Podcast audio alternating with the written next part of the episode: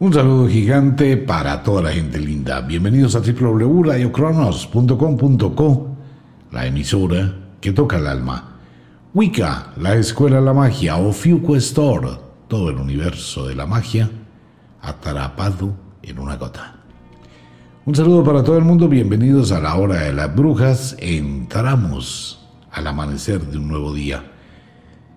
Hay una serie de temas que, que están entre el tintero y que vale la pena hablar a esta hora de la madrugada, mientras el mundo, el planeta Tierra se debate en una cantidad de problemas localizados, en una cantidad de situaciones geosociales, eh, la situación de la pandemia, la economía, la crisis política de muchos países, pues ese distractor en cierta forma social mantiene a la gente en vilo, pegada de las redes, pegada de noticieros, pegada de los informes, de lo que va pasando diariamente. Entonces cada una de las situaciones va aumentando la distracción de la atención y no estamos mirando lo que está pasando en el ámbito global. Cuando hablo de la situación global, estamos hablando de el cosmos, de nuestro sistema solar, de la naturaleza y lo que está ocurriendo en la Tierra en este momento. ¿Qué tenemos? Para colocar esto en contexto, volvemos a hablar un poquito del tema. Cada 2500 años aproximadamente ocurren los mismos eventos de forma cíclica y de manera paralela. La semana anterior se tomó una serie de fotografías en China en el atardecer, donde se puede apreciar la presencia de un objeto gigante, un estilo de planeta muy cerca del Sol. Mucha gente dice que eso era una falla o un efecto de la cámara, pero fue tomado por diferentes cámaras, diferentes teléfonos, diferentes instrumentos de grabación. Personas que en el atardecer iban contra el sol y en su carro estaban grabando estas cámaras de automóviles que todo el mundo debería tener, pues aparece el evento, una esfera brillante también cerca del sol en el atardecer. Otras personas con su teléfono celular. Entonces no podemos pensar que todo el mundo que tenía esa cámara o que tenía su cámara de video tenía una falla y que fue una falla colectiva. Pues no, todo el mundo vio algo, algo que está más allá del sol. ¿Esto qué quiere decir? En este momento donde estamos en la Tierra, de la Tierra al Sol, hoy hay 150 millones de kilómetros de la Tierra al Sol. Desde el Sol al otro lado del sistema solar, estaríamos hablando de aproximadamente entre unos 600 a 700 millones de kilómetros donde estaría apareciendo un objeto.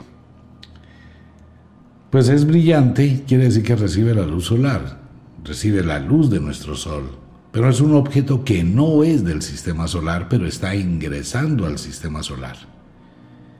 Y esto está generando esa serie de cambios y están pasando una cantidad de cosas. Miren, lo que va ocurrido de esta semana. Han ocurrido una cantidad de avistamientos del fenómeno ovni en muchísimos lugares del mundo.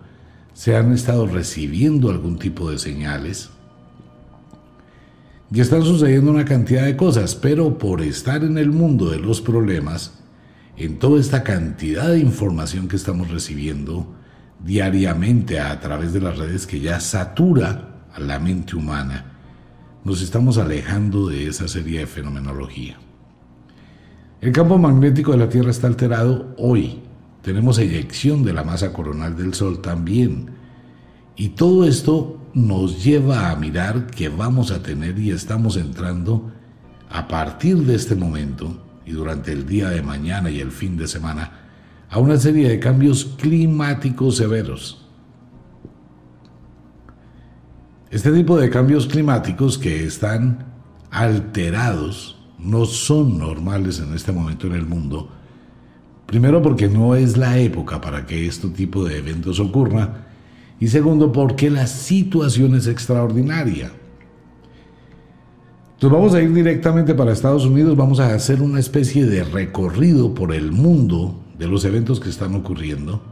En este momento todo lo que es el centro de Estados Unidos, estamos muy cerquita de lo que en algún momento comentamos en el oráculo, de una serie de tornados, no un tornado, sino una serie de tornados y una serie de tormentas en el territorio americano que van a ser muy intensas, muy subidas. Igual vamos a tener una gran influencia para Nueva York y para la costa este de los Estados Unidos durante este fin de semana que está empezando a ocurrir y la Tierra está acumulando muchísima energía. En el caso de Centroamérica vamos a tener muchísimas lluvias que no son de la temporada. Tendremos en Colombia, Venezuela, Brasil, prácticamente hasta Argentina, un clima totalmente atípico. Y cuando digo atípico es que es atípico. ¿Por qué? Porque va a ser una serie de tormentas supremamente fuertes, tormentas eléctricas que pueden llegar a producir hasta pánico o miedo en algunas personas. Entonces en el mundo tenemos muchos sectores donde este clima o esta fluidez de algún tipo de magnetismo está alterando totalmente el clima en la Tierra. Y lo vamos a estar observando durante este fin de semana, parte de la semana entrante. Hay que estar como preparados, hay que tener también un poquito de atención con las cosas aleatorias de lo que estamos viviendo. Toda esta serie de situaciones sumadas pues van a estar afectando nuestra vida, van a estar afectando, nos estamos alejando de esta situación que también es muy importante tener en cuenta.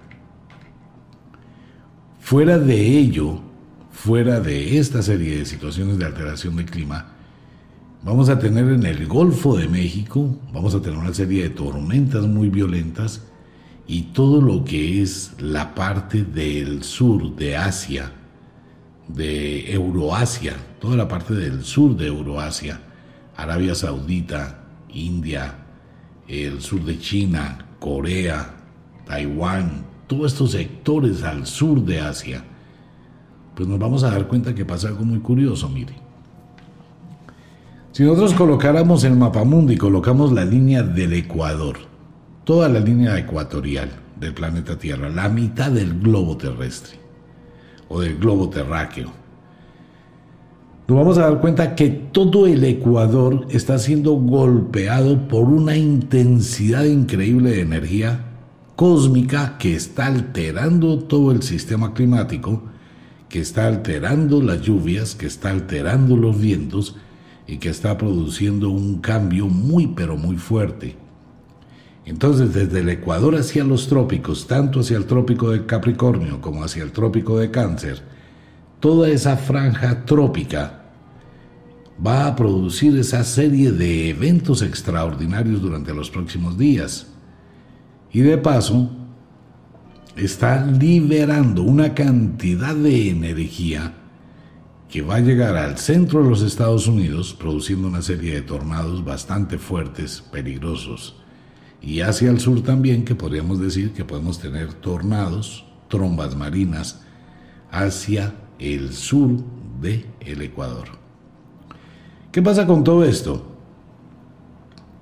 Si a esto le sumamos la cantidad de avistamientos de objetos desconocidos, como el ocurrido en la tarde del día de ayer en Bogotá, Colombia, en Suba, pues se tomó un video de dos objetos bastante extraordinarios y al rato, un tiempo después, aparece el ovni, gigantesco estilo el dragón del cielo de la cultura china, esta serpiente que fue filmada sobre la ciudad de Nueva York, pues también, y tenemos muchísimos eventos que están actuando simultáneamente. A esta situación tenemos que mirar que entrando hacia la noche de novilunio, pues tenemos una acumulación de energía de la Tierra. Hay que estar muy preparados durante los próximos días por los cambios que están ocurriendo. El novilunio, que será el final de semana, pues esto acumula una cantidad de energía impresionante, usted se ha dado cuenta y de pronto por la por las situaciones donde usted está dedicando su atención, pues no le ha prestado atención que esta semana no han existido muchos movimientos telúricos ni erupciones volcánicas. Lo cual querría decir que la Tierra no está liberando la energía que debe, que ha acumulado una cantidad de energía que vamos a tener lo mismo para el fin de semana liberación. Ok, el fenómeno ovni y el fenómeno extraterrestre está tomando muchísima fuerza en el mundo, demasiada. Y las personas que se dedican a la ufología están empezando a mirar que la presión que existe en este momento sobre los gobiernos, a pesar de toda esta situación distractiva que puede tener algo que ver con el tema, pues los gobiernos tienen que manejar muchísimo porque esto sería supremamente crearía una influencia muy grande en el mundo. A ver, voy a ser un poquito abogado del diablo, me voy a ir al mundo de las conspiraciones. Si en este momento existiera la presión de inteligencias extraterrestres, estuviesen presionando los gobiernos para que afirmen que hay contacto extraterrestre entre humanos y alienígenas, que existe la vida en otros planetas, que existen otras civilizaciones. Piénselo por un momento. Pues los gobiernos, ¿qué pueden hacer? No pueden simplemente decirle a un extraterrestre, venga a un programa de televisión, venga a un noticiero y venga y haga una declaración abiertamente, y eso va a crear un caos mundial absoluto. Primero porque muchísima gente piensa que los extraterrestres van a venir a destruir el planeta, van a venir en una actitud bélica, van a venir a secuestrar, a matar, a destruir, a esclavizar, de acuerdo con las películas de Hollywood. Entonces, ¿qué, tiene que hacer un, un, país? ¿Qué tiene que hacer los gobiernos? ¿Qué tienen que hacer? Distraer un poquito la atención mientras existe algún tipo de programa para ir dosificando suavemente, pero a una velocidad muchísimo mayor, y es lo que está pasando en el mundo en este momento. Nunca en la historia de la Tierra, en la historia de la humanidad, nunca se había empezado a hablar abiertamente del fenómeno extraterrestre como lo que está pasando en los últimos dos meses. Tenemos muchísima información, muchísima gente, muchísimas personas importantes que han pertenecido a muchísimos grupos especializados y oficiales, incluyendo el Pentágono, que acepta, que afirma la aceptación del fenómeno extraterrestre, o al menos las naves extraterrestres con inteligencia. Entonces, ¿qué pasa? Que hay una presión muy grande para decirle al mundo que estamos a puertas de un encuentro o de un contacto abierto con inteligencias extraterrestres. Eso está dentro del mundo de las conspiraciones. La gran mayoría de gobiernos, exceptuando los gobiernos de Rusia y China, otros gobiernos como Chile, otros gobiernos como Estados Unidos, como países europeos, van a empezar a entregar información de todo el contenido del fenómeno ovni que se ha ido acumulando a través de la historia. Pero aleatorio con ello, están pasando una cantidad de eventos que no son normales en la Tierra y no solamente en el planeta Tierra. Volvemos a reiterar para los oyentes que llegan recién a la sintonía y no han escuchado los demás programas.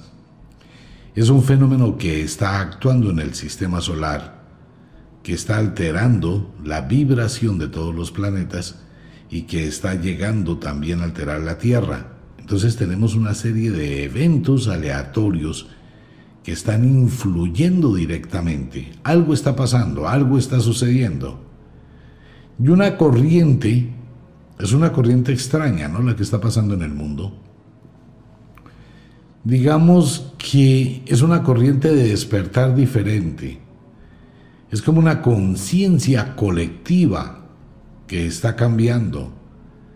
En este momento tenemos niños que están hablando de unos temas impresionantes, eh, no solamente en las áreas del conocimiento humano, sino también en las áreas del conocimiento de otros mundos, que no tendrían por qué tenerlo. Estamos viendo cambios sociales muy marcados en todo el planeta. Estamos mirando que hay un direccionamiento diferente hacia otro tipo de políticas, hacia otro tipo de cambios. Hay una tendencia, un viraje en el mundo que ya no es igual que antes. Entonces hay un cambio social que la misma gente no se ha dado cuenta, pero que algo está pasando, que tiene un pensamiento más objetivo, más lógico, y que todo el mundo percibe este tipo de fluctuaciones de energía. Que si esto es negativo, no, no es negativo. El mundo ya lo ha vivido y el mundo ya lo ha experimentado y hay algo que está generando esa acumulación de energía impresionante, no solamente en la Tierra, sino también en la psiquis de la gente que ya empieza a tener una visión distinta. Entonces tenemos que abrir la puerta obligatoriamente, hacer un pequeño análisis de la suma de eventos, de los recorridos que hemos hecho dentro del fenómeno ovni. Tenemos que empezar a mirar esa suma de eventos que cada día son eh, mayor, sus apariciones, sus demostraciones, y ya es en todo el mundo, ¿no? No hay casi ningún lugar del mundo donde no se hable de que se ha tenido la, el avistamiento del fenómeno ovni y empiezan a hacer cosas increíbles como la gigantesca serpiente que fue filmada sobre Nueva York. Se dice una serpiente, ¿no? Pero es un tipo de criatura, nave, eh, de un tamaño gigantesco. Ahí está el video y están sucediendo en muchos lugares. Y fuera de ello, la gente, el común de las personas, que están acusando, tienen sueños raros, premoniciones, tienen visiones, están observando eventos en su mente, están percibiendo señales, están viendo una serie de luces extrañas que aparecen por cuestión de menos de un segundo y luego se desvanecen es como un manejo, ¿no? Una programación mental, es como una influencia. Que si puede pasar, sí, claro, mire, nosotros tenemos que mirar sin demeritar las capacidades humanas. Pero venga, la gente que construyó y diseñó toda esa cantidad de ruinas que existen en el mundo, gigantescas, colosales, donde hoy no podemos hacerlas que sería muy simple para justificar que es creación humana. Si estamos hablando de ruinas de hace 6, 7, 8, 10 mil años o muchos más, tomando en cuenta que medir la antigüedad de una roca es muy difícil. O sea, es casi improbable poder definir cuántos años o miles de años o millones de años tiene una construcción. Una cosa es el carbono 14 que se utiliza en material orgánico y otra cosa es medir algo inorgánico porque no podemos tener una, una medida exacta. Pues podemos decir que una piedra tiene 2.500 millones de años. Sí, pero ¿cuánto hace que fue labrada, que fue tallada, que fue empalmada, que fue cortada y que fue acomodada a una construcción? no hay una forma. Entonces, existe un, proceso de periodos, más o menos, de las sepulturas, de las tumbas que están en los entierros. Pero venga, cuando los egipcios, en la época de la Biblia, en la época bíblica, cuando supuestamente Herodoto empieza a narrar la historia de Egipto, el primer periodista del mundo Herodoto, él dice que cuando los egipcios modernos, como Tutankamón, Khufu, Akenatón eh, y todos los demás faraones egipcios, cuando estos faraones llegaron a Egipto, no llegaron a construir a Egipto, las construcciones de Egipto ya eran ruinas, así como lo oye. Porque es que este es un pueblo que nadie, no existe históricamente una información de dónde nace. Ni siquiera en los escritos de la antigüedad que están plasmados en la Biblia. Ahí se habla solamente que los israelitas salieron de Canaá y llegaron a Egipto, pero no existe una información de cómo empezó Egipto. No la hay en ninguna parte, no existe una información de esa cultura. Existe información de la cultura griega, Existe información de, la, de los sumerios, de los babilonios, de los celtas, de los druidas, pero no existe una información ni de los mayas ni de los egipcios. No la hay. No hay una, unos elementos históricos y los elementos históricos que nos llevan en ese viaje al pasado son los escritos que empezaron a ocurrir, pero que sugieren que ya todo eso era ruinas. O sea que no tenemos una información de cuándo fue construido y muchísimo menos por quién, cómo lo hicieron. Igual pasa en Siberia, igual pasa en muchos lugares del mundo. ¿Qué quiere esto decir? Que si en la antigüedad el ser humano llegó a tener la capacidad tecnológica, la inteligencia, el desarrollo para construir este tipo de portentos arquitectónicos. ¿Por qué se detuvo? Porque es que tenemos que mirar que a pesar del Cairo, las pirámides tienen tantos miles de años, pero la ciudad del Cairo es muy reciente. O sea que esa construcción o ese conocimiento arquitectónico no fue conocido del común de la gente y las construcciones fueron evolucionando igual que la gran mayoría de todo el planeta. Entonces tenemos que estos creadores de este tipo de construcciones eran diferentes, pero su conocimiento arquitectónico no pasó al común de los humanos. Igual pasó, por ejemplo, con todo lo que eran los castillos y las grandes construcciones de Pumapunco en Sudamérica. Se destruyeron, nadie sabe por qué, ni cómo, probablemente un terremoto, pero nadie sabe cuándo fueron construidas. Pero ese tipo de diseño manufacturado, porque quiero contarle a los oyentes, en Puma Punco, lo que usted ve son una serie de ladrillos gigantescos, todos son iguales, pero unas cosas que pesan 18, 20, 40 toneladas, cada ladrillo de esos, que eso me imagino que formaban algún tipo de templo, y, el uno es igual al otro, es como si los hubiesen eh, moldeado, manufacturado, los hubiesen sacado en serie. Eso no fue tallado en la piedra con un cincel y una maceta. Eso fue hecho en un molde, movilizado, ensamblado, porque tienen, el, tienen los elementos, los engranajes para ensamblarlos como un rompecabezas. Busque, mire la historia de Pumapunco. Entonces tenemos que pensar que era una tecnología pues que podía manipular una cantidad de peso muy alto y tenía la capacidad de cortar, modificar o hacer algo con la roca. Pero eso no trascendió. Nos vamos a dar cuenta que en las veredas o pueblos o países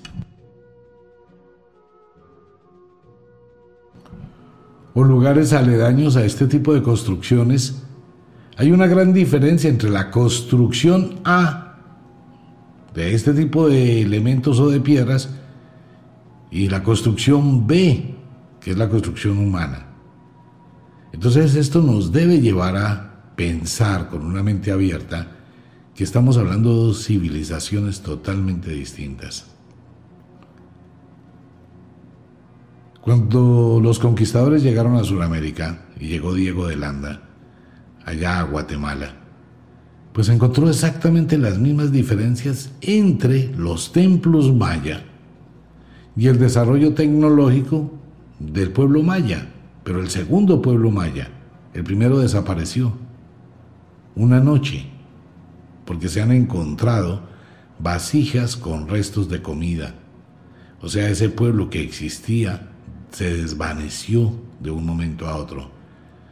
Y podemos ir también a Tepito Tenegua, la isla de Pascua. Nadie sabe cuando llegaron los conquistadores allá, solamente existían 23 personas. Y esas 23 personas no tenían idea de cómo llegaron allí, no sabían cómo estaban ahí, simplemente estuvieron siempre, pero no tenían un conocimiento, cómo fueron llevados, cómo llegaron, cómo fue el momento de llegar a la isla, cómo estaban ahí en esa isla. Nadie tiene información de Tepito Tenegua. Y muchísimo menos pues va, va a existir algún tipo histórico de información que diga cómo se construyeron los Moai, y lo más extraño es que los Moai que han encontrado semisepultados, que pensaban que era la forma como los construyeron, no. Porque esos Moai que están sacando tienen relieves, detalles de figuras, pero están enterrados. O sea que no eran Moai que estuvieran tallando, fueron tallados y posteriormente enterrados. Los están sacando hasta ahora. ¿Qué se encontró en Tepito Tenegua, en Pascua? Se encontró las tabletas o las tablillas rongo rongo, así se llaman, así se denominan. Usted puede buscarlas por internet. Estas tablillas rongo rongo están escritas en un idioma muy parecido al sumerio y tienen elementos muy parecidos a los egipcios y tienen elementos muy parecidos a los mayas. Pero mire de qué estamos hablando. Y podemos ir por todo el planeta Tierra, por todo el mundo, encontrando una cantidad de interrogantes de otro tipo de civilizaciones. Tenemos una cantidad de figuras, tenemos una cantidad de historias, tenemos una cantidad de objetos precolombinos que nos indican, sin demeritar las capacidades humanas, que eso no es un constructo humano. Porque si fuera un constructo humano hubiesen continuado. Pero no, eso no existe. Existe que esto apareció y se cortó y la gente que llegó no tenía forma de hacer algo parecido. De hecho, de hecho en este momento en el mundo, no tenemos la capacidad tecnológica para intentar hacer una maqueta, al menos proporcional, de lo que existe como el Gran Sigurat semejante construcción tan gigantesca que nadie sabe cómo la hicieron. Nadie sabe. Sabemos más por otro tipo de comentarios eh, de mis amigos de allá arriba que hay otra pirámide más grande que la pirámide de Khufu o la de Tutankamón o las pirámides de Giza. Hay una pirámide más grande todavía que se va a descubrir dentro de muy poco en el desierto pero esto va a ser espectacular y va a ser una cosa gigantesca cuando la hallen. Y van a encontrar ruinas de muchísimos pueblos egipcios más antiguos que la pirámide. No se preocupe, va a llegar el día. De pronto recordará este programa cuando escuche las noticias. El mundo está lleno de una cantidad de ruinas. Ahora bien, ¿quién construyó esas ruinas? ¿Por qué las construyó? ¿Qué tecnología utilizó si no la podemos hacer con la tecnología humana que tenemos en la actualidad? Esa es una pregunta muy inquietante. Si con toda nuestra tecnología ya nuclear, de viajes espaciales y de una mirada al cosmos, no podemos construir una edificación ni siquiera parecida, tenemos que pensar obligatoriamente que el que diseñó eso, el que lo hizo, el que lo trabajó, tenía que tener un conocimiento que no es del mundo. Primero por la época, segundo porque no existía tecnología, por favor. Así la gente diga que fue hecho con lianas de la naturaleza, no por más. Una liana no podía resistir o no se podría construir lianas se necesitarían no sé de cuánta cantidad de hombres, cuánta cantidad de cosas para mover una piedra de 100 toneladas y subirla a 20 metros. Por favor. Y no es una sola piedra, son muchísimas rocas de 150, de 200, de 400, de 600, de 1000 toneladas. Nadie sabe cómo se subieron las, las losas gigantescas, ni, ni el sarcófago que aparece en la Cámara del Rey, en la, en la Cámara de la Reina, en la pirámide, ¿no? En la gran pirámide. Tiene, nadie tiene idea cómo metieron eso adentro y cómo construyeron la pirámide por fuera. No, lo han intentado hacer muchísima gente con computadores, mediciones de radar, pero no encuentran la fórmula. O sea, piense por un momento cómo debió ser esa construcción y no sabemos qué más hay en el centro de la pirámide. Pero no existe como una forma técnica que pueda demostrar cómo se iba construyendo las partes externas y cómo se iba construyendo y definiendo la parte interna ¿no? de la pirámide, o de los templos maya, o de las líneas de Nazca, que obligatoriamente debió ser algo aéreo para tener una dirección. Eso no es que con un hilito en línea recta y en la posición del sol, de las estrellas, pues hicieron los diseños. Eso no funciona. Entonces, ¿qué tenemos? Tenemos que abrir un poquito la mente que fuera de las construcciones, hablábamos en otros programas la cantidad de objetos que comienzan a inquietar a la tecnología humana y los fenómenos que están ocurriendo con el brillo de pirámides que se llaman los pilares de luz. De pronto usted los ha escuchado y ha visto fotografías que son estos rayos de luz que salen de la tierra al cielo los científicos pues aducen de que son partículas de agua que tienen algún tipo de cambio lumínico y que forman los pilares. No, eso no es cierto. Porque es que son eventos que no pasan. Son cosas que no... O sea, cuando se ve el evento se le da esa explicación, pero no existía antes.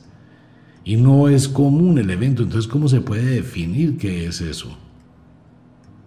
Los pilares de luz, nadie sabe qué son, pero son cosas que están ahí.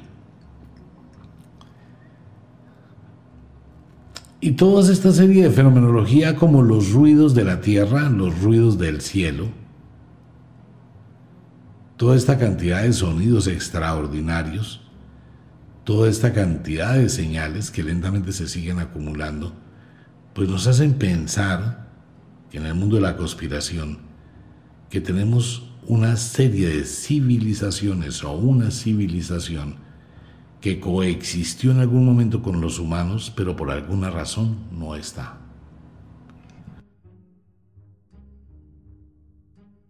Y esto nos llevaría sin duda al concepto de Nibiru, el planeta X, o el onceavo planeta, o el planeta que aparece en el pueblo sumerio, que sería la respuesta a muchos interrogantes.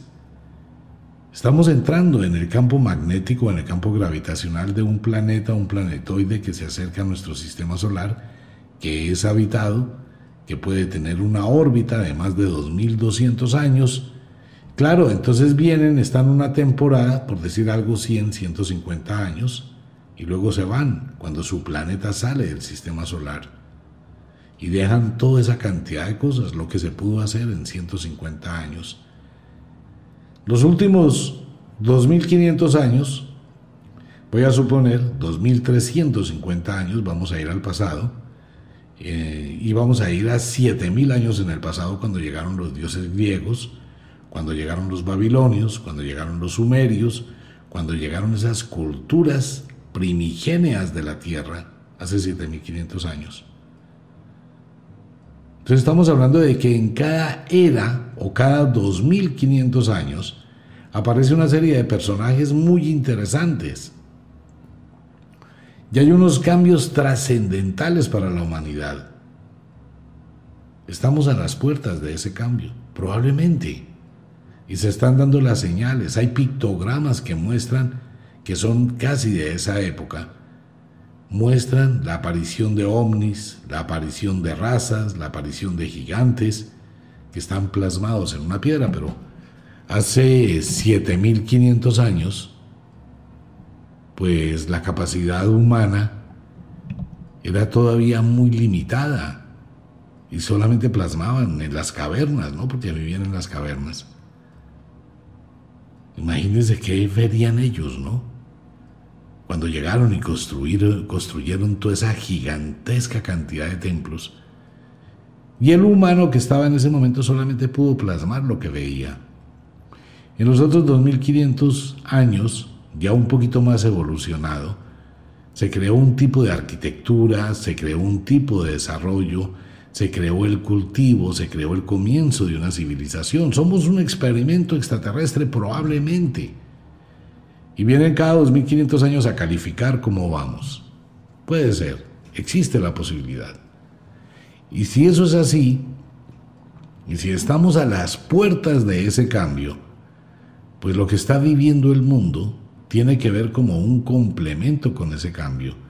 Mientras el mundo se disuelve en una cantidad de situaciones preescritas, porque es que no es solamente el apocalipsis de la Biblia el que habla del tema.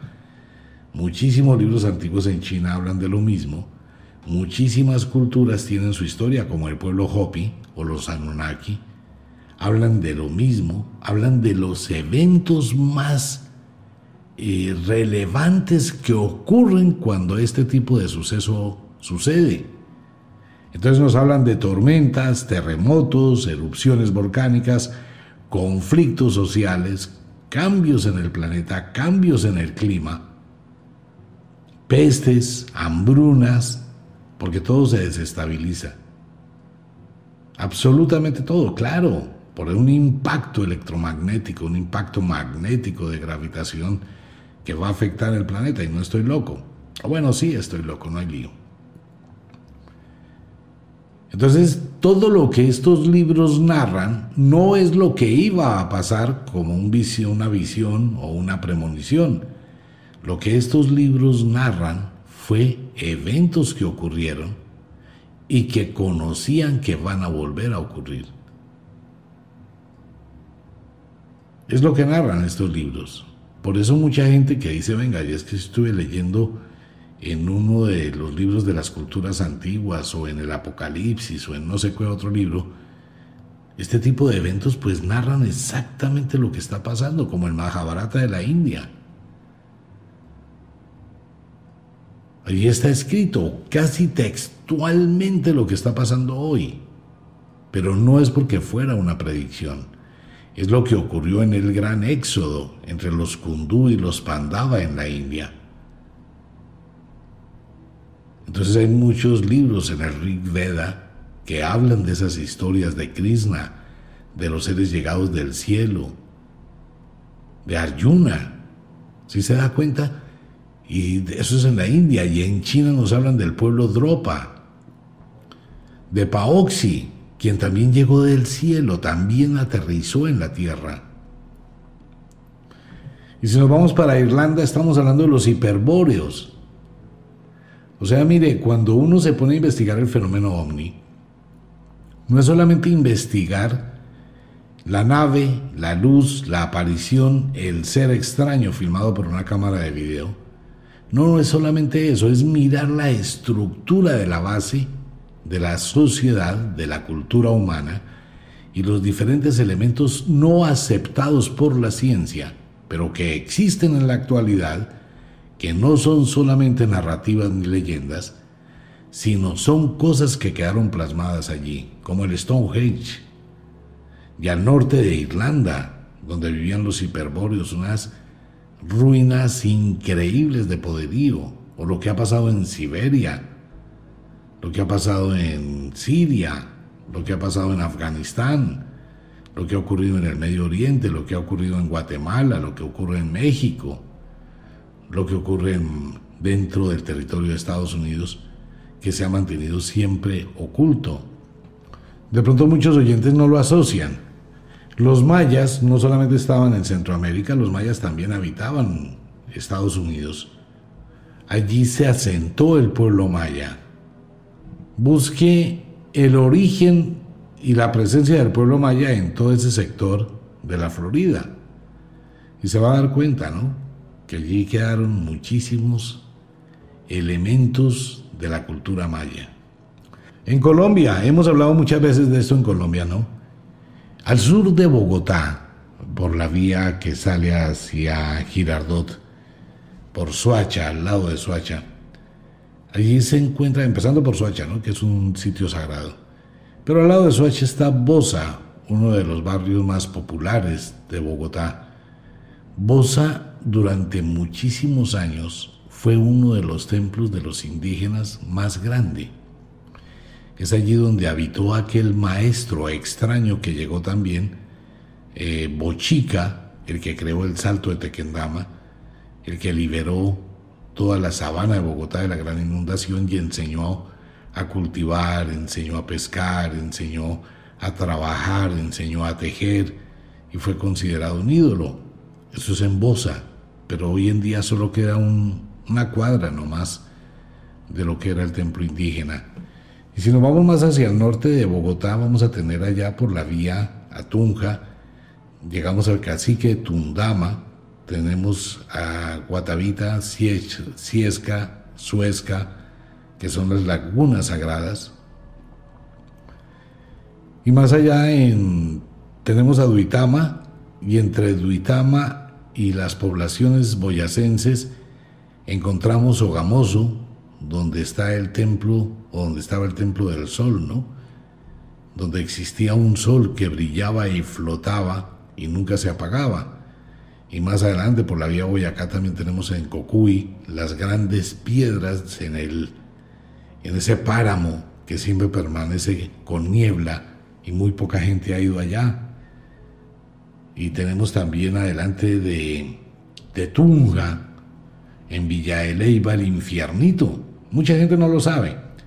En el infiernito se encuentra el Valle de la Fertilidad que son esas figuras fálicas de dos metros, de tres metros, que formaban un observatorio astronómico, porque en Villa de Leyva es un observatorio astronómico natural, y ahí está el Valle Fálico. Un alcalde, no recuerdo bien, pero un alcalde un día se le ocurrió, dijo, no, mire, para el paseo de la gente y de los turistas, cambiemos la posición de las piedras para que le sea más fácil a la gente pasar. Un tipo que tenía un cerebro de pollito y cogieron con una serie de montacargas, sacaron las piedras y las acomodaron para que la gente pudiera entrar por el infiernito, ¿no? el turista. Y modificaron completamente el observatorio astronómico del Valle de la Fertilidad. Pero afortunadamente, si lo quisieran hacer allá en Boyacá, lo podrían volver a arreglar a su origen natural, porque existe una copia Así como oye, existe una copia igual en Europa. Exactamente igual, las mismas tallas, la misma piedra, el mismo valle de la fertilidad. Y para completar la historia, existe algo muy interesante. En la historia chipcha se habla de Chipchacum, el dios que vino del cielo, y se habla del príncipe de la Iraca el que regó la oscuridad.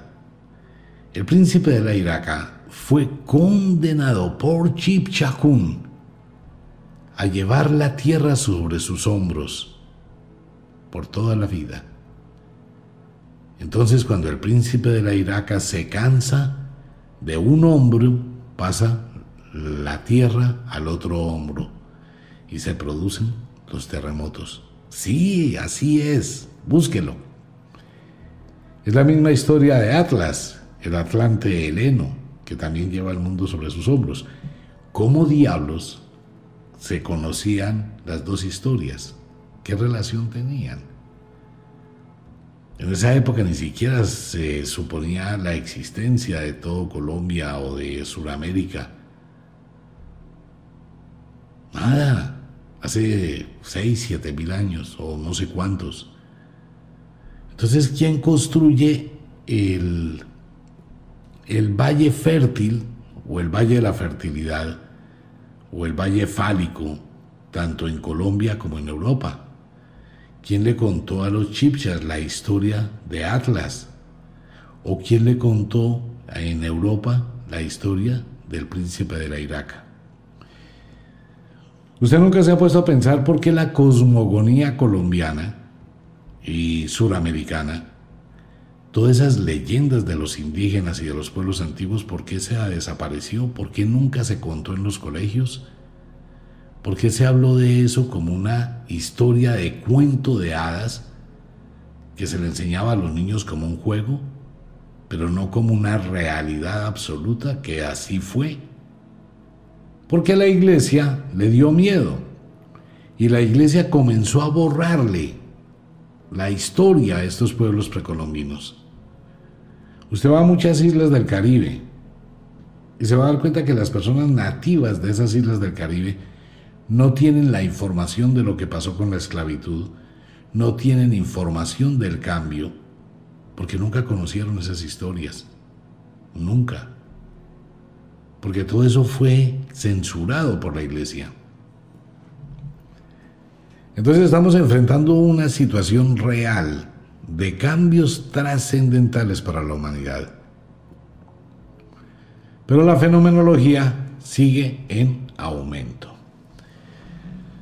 Pues bueno, quería comentarles todo esto, ir preparando un poquito eh, lo que tiene que ver con el proyecto Humanidades.